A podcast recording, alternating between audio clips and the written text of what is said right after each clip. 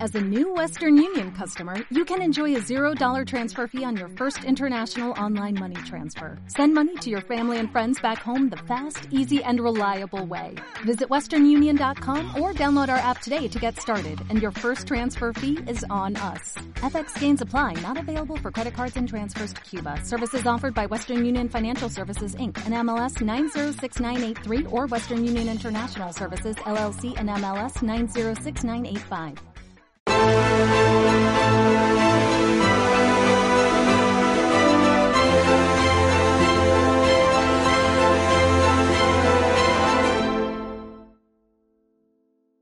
Muy buenas a todos, esto es Estado de Alarma. Hoy estrenamos este programa por YouTube de media hora de duración. Estaremos de lunes a jueves a partir de las ocho y media de la tarde. Y este programa nace porque, al igual que tú estás cabreado con ese gobierno central que podría haber hecho mucho más contra el coronavirus que ya se ha llevado cerca de 3.500 personas por delante. Ese gobierno que nos mintió, que nos dijo que solo iba a haber un contagio y que podría haber actuado antes, viendo la que estaba cayendo con la pandemia tanto en China como en Italia, pues hemos decidido montar esta plataforma de libre expresión ante los intentos del gobierno central de usar ahora los minutos de televisión pública que acaparan para lanzarnos desinformación y propaganda. Por eso desde aquí vamos a desmontar sus mentiras, vamos a daros la verdad y vamos a apoyar a los profesionales sanitarios, a la fuerza del cuerpo de seguridad del Estado y a esa población civil que vive confinada, que vive aislada y harta de ver al vicepresidente del gobierno saltándose la cuarentena hasta en tres ocasiones.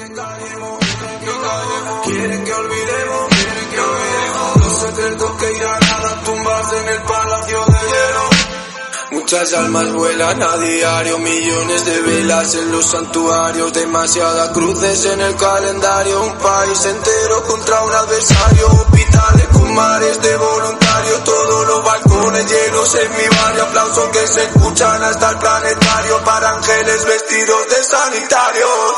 Nos está costando respirar. Nuestro mundo paró de girar. Ya. Ellos no nos cuentan la verdad.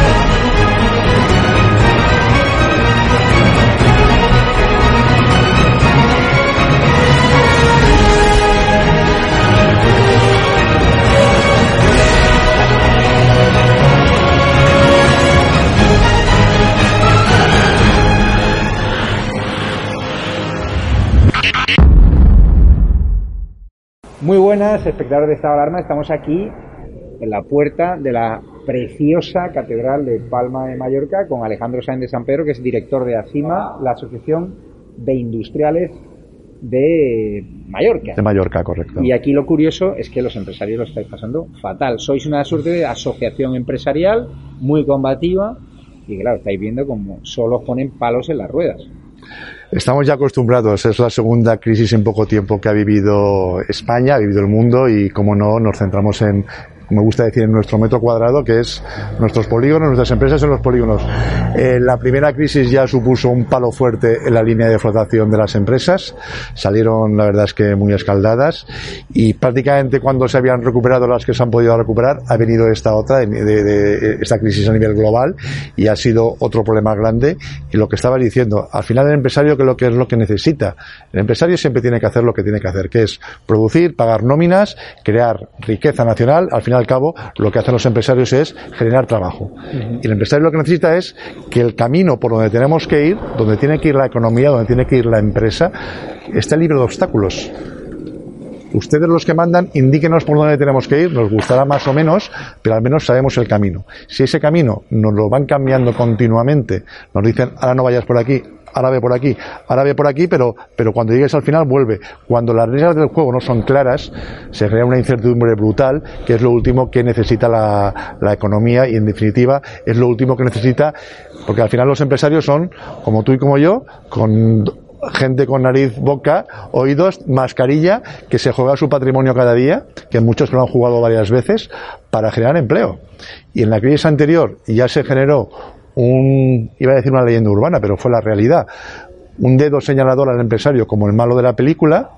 Aquí también se está señalando desde el principio de la pandemia al empresario como el malo de la película y llega un momento que, que el empresario tiene que decir basta de poner palitos en las ruedas, que lo que quiere el empresario es trabajar, generar trabajo y crecer como empresa, porque al final el empresario, sus trabajadores son una familia que todos los días levanta la persiana. No la levanta solamente el empresario, la levantan los, los empresarios con sus trabajadores. Supongo que tendrá el bolsillo lleno de bonificaciones fiscales eh, para empresarios del gobierno balear y del gobierno central, que al final gobiernan los mismos, tanto en curiosamente, como aquí. Curiosamente, si el que fue el 14 de marzo nos confinaron, uh -huh. prácticamente un mes y medio después, nosotros notificamos al Ayuntamiento de Palma por escrito, porque al final hay que notificarlo por escrito, eh, una serie, no bonificaciones, eh, unas rebajas en aquellos impuestos, tasas municipales asociadas a la actividad de la empresa y que la empresa no puede afrontar porque está parada. Estamos hablando de la tasa de eh, la tasa de vehículos comerciales. Si los co coches comerciales de mi plantilla los tengo en el garaje, no pueden circular. El impuesto de circulación municipal, bonifícamelo. La tasa de vado, la tasa del impuesto de actividades económicas.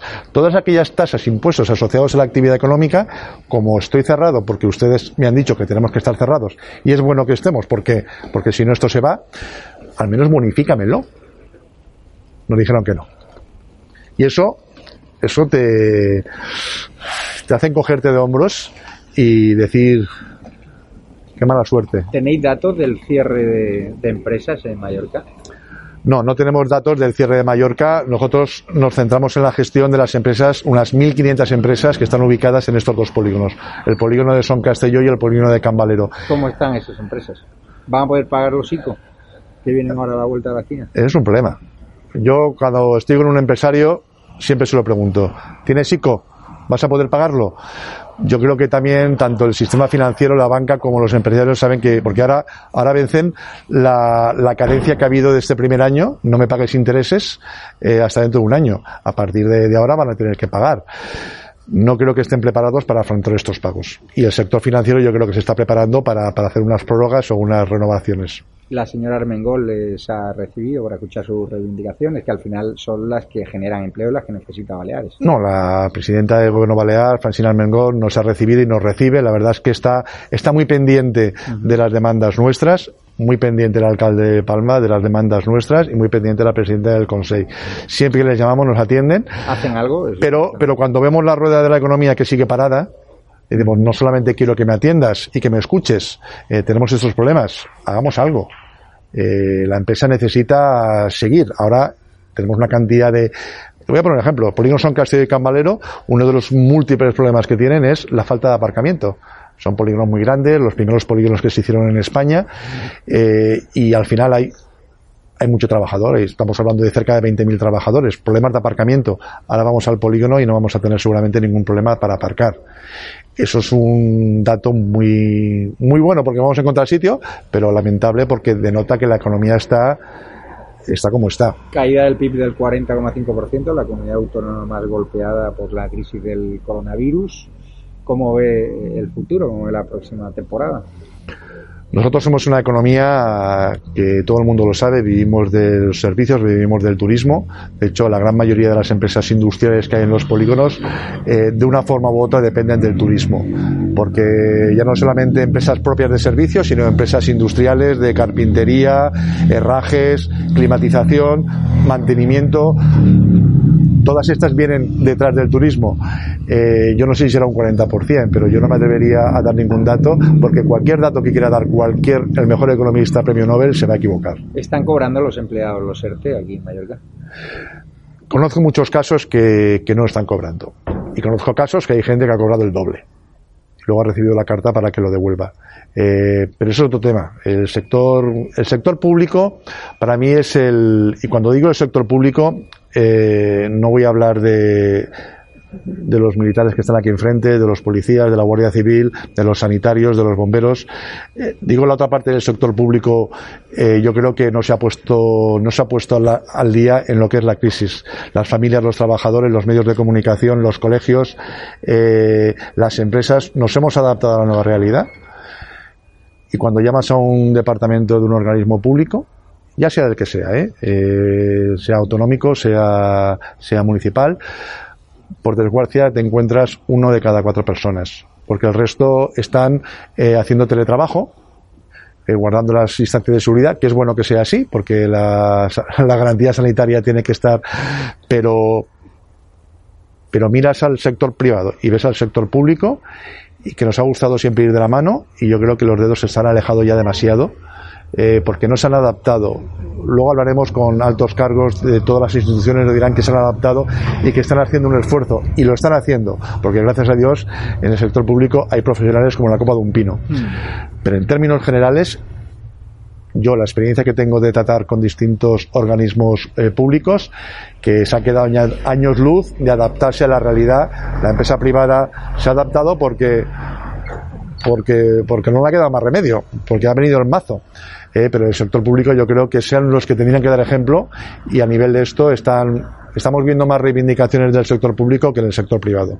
Subidas fiscales eh, se avecinan por parte de este gobierno, eh, se está disparando el gasto público, el, el presupuesto de cargos de confianza, los políticos nos han bajado el sueldo. ¿Tiene la sensación de que se está intentando desde el gobierno español empobrecer a la sociedad para crear una suerte de sistema social comunista y que la gente viva del subsidio, de, de, la paguita, que se acostumbre a no trabajar. Es decir, que se prime la vagancia como, por ejemplo, se prime la vagancia con la ley CELA, ¿no? que, que han aprobado.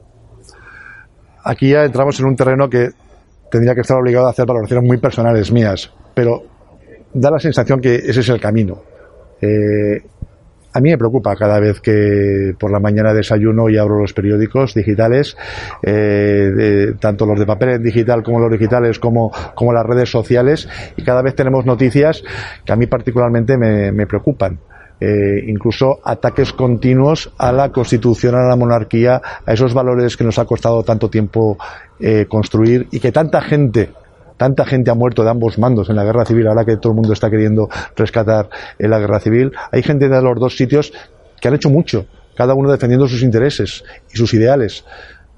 Hubo un momento que pudimos estar todos juntos y ahora han conseguido otra vez eh, dividirnos cuando, cuando esto estaba eh, ya superado. Entonces, a mí me da la sensación de, de, de, de que sí, que, que, que, que de una forma, no sé, quiero pensar que no, pero que cada día yo veo titulares en los que están abogando a que los españoles estemos cada vez más confrontados y más divididos. ¿Por qué los empresarios en Baleares tienen tanto miedo a hablar? Porque si no reaccionan los empresarios, al final la sensación que tengo es que volvemos a Venezuela. Esos empresarios venezolanos que decían, no, es imposible que llegue el chavismo aquí, Chávez no es tan mala persona, no va a implantar aquí un régimen social comunista. Y resulta que aquí veo muchísimo silencio, muchísimo miedo. ¿No cree usted que es momento de hablar? Porque si no, esto va a acabar siendo Venezuela. Yo no sé si tiene miedo el empresario de hablar, yo creo que no. Eh, lo que el empresario se juega mucho y se ha jugado mucho y varias veces eh, por sacar a mucho patrimonio, uh -huh. por sacar su empresa adelante. Yo creo que quienes tenemos que estar ahí somos las organizaciones empresariales que estamos aglutinando, aglutinando la voz de los empresarios, asociaciones grandes, pequeñas, sectoriales, de fontaneros, de electricidad. De, tenemos que ser los que levantemos, digamos, la bandera en defensa de los empresarios. Porque el empresario, yo no digo que tenga miedo ni mucho menos, porque los hay que, que, no tienen pelos en la lengua porque defienden lo que, lo que tanto les ha costado y les ha ganado. Pero sí que es verdad que hay que reconocer que el empresario se ha jugado muchas cosas, se está jugando en el día a día mucho menos, muchas cosas, y al final estamos en manos de los que mandan.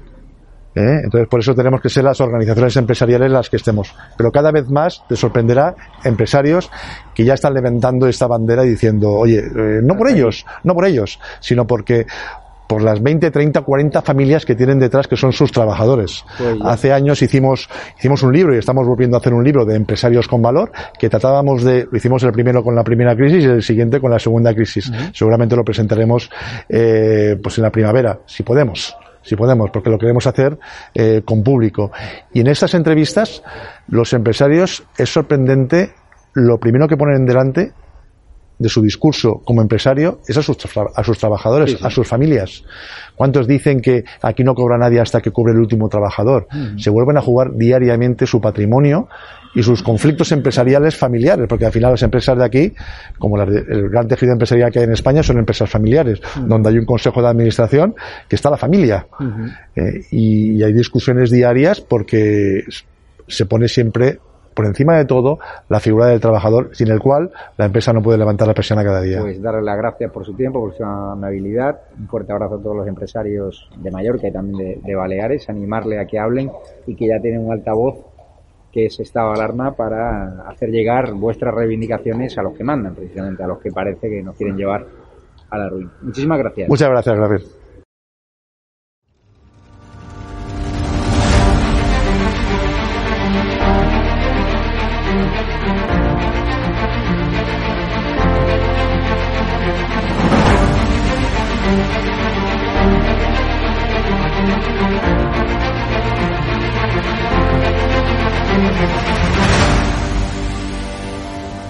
hecho hay un conocido periodista con un canal en YouTube que los programas sobre Galapagar eran día sí, día también. ¿Te refieres a Negri?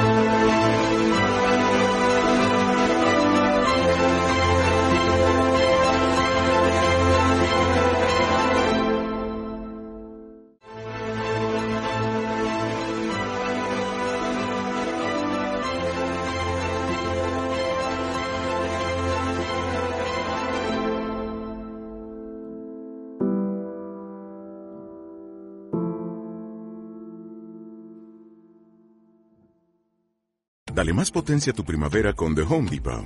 Obtén una potencia similar a la de la gasolina para podar, recortar y soplar con el sistema OnePlus de 18 voltios de Ryobi desde solo 89 dólares. Potencia para podar un tercio de un acre con una carga.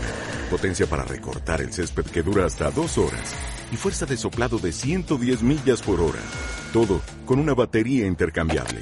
Llévate el sistema inalámbrico OnePlus de 18 voltios de Ryobi. Solo en The Home Depot. Haces más. Logras más.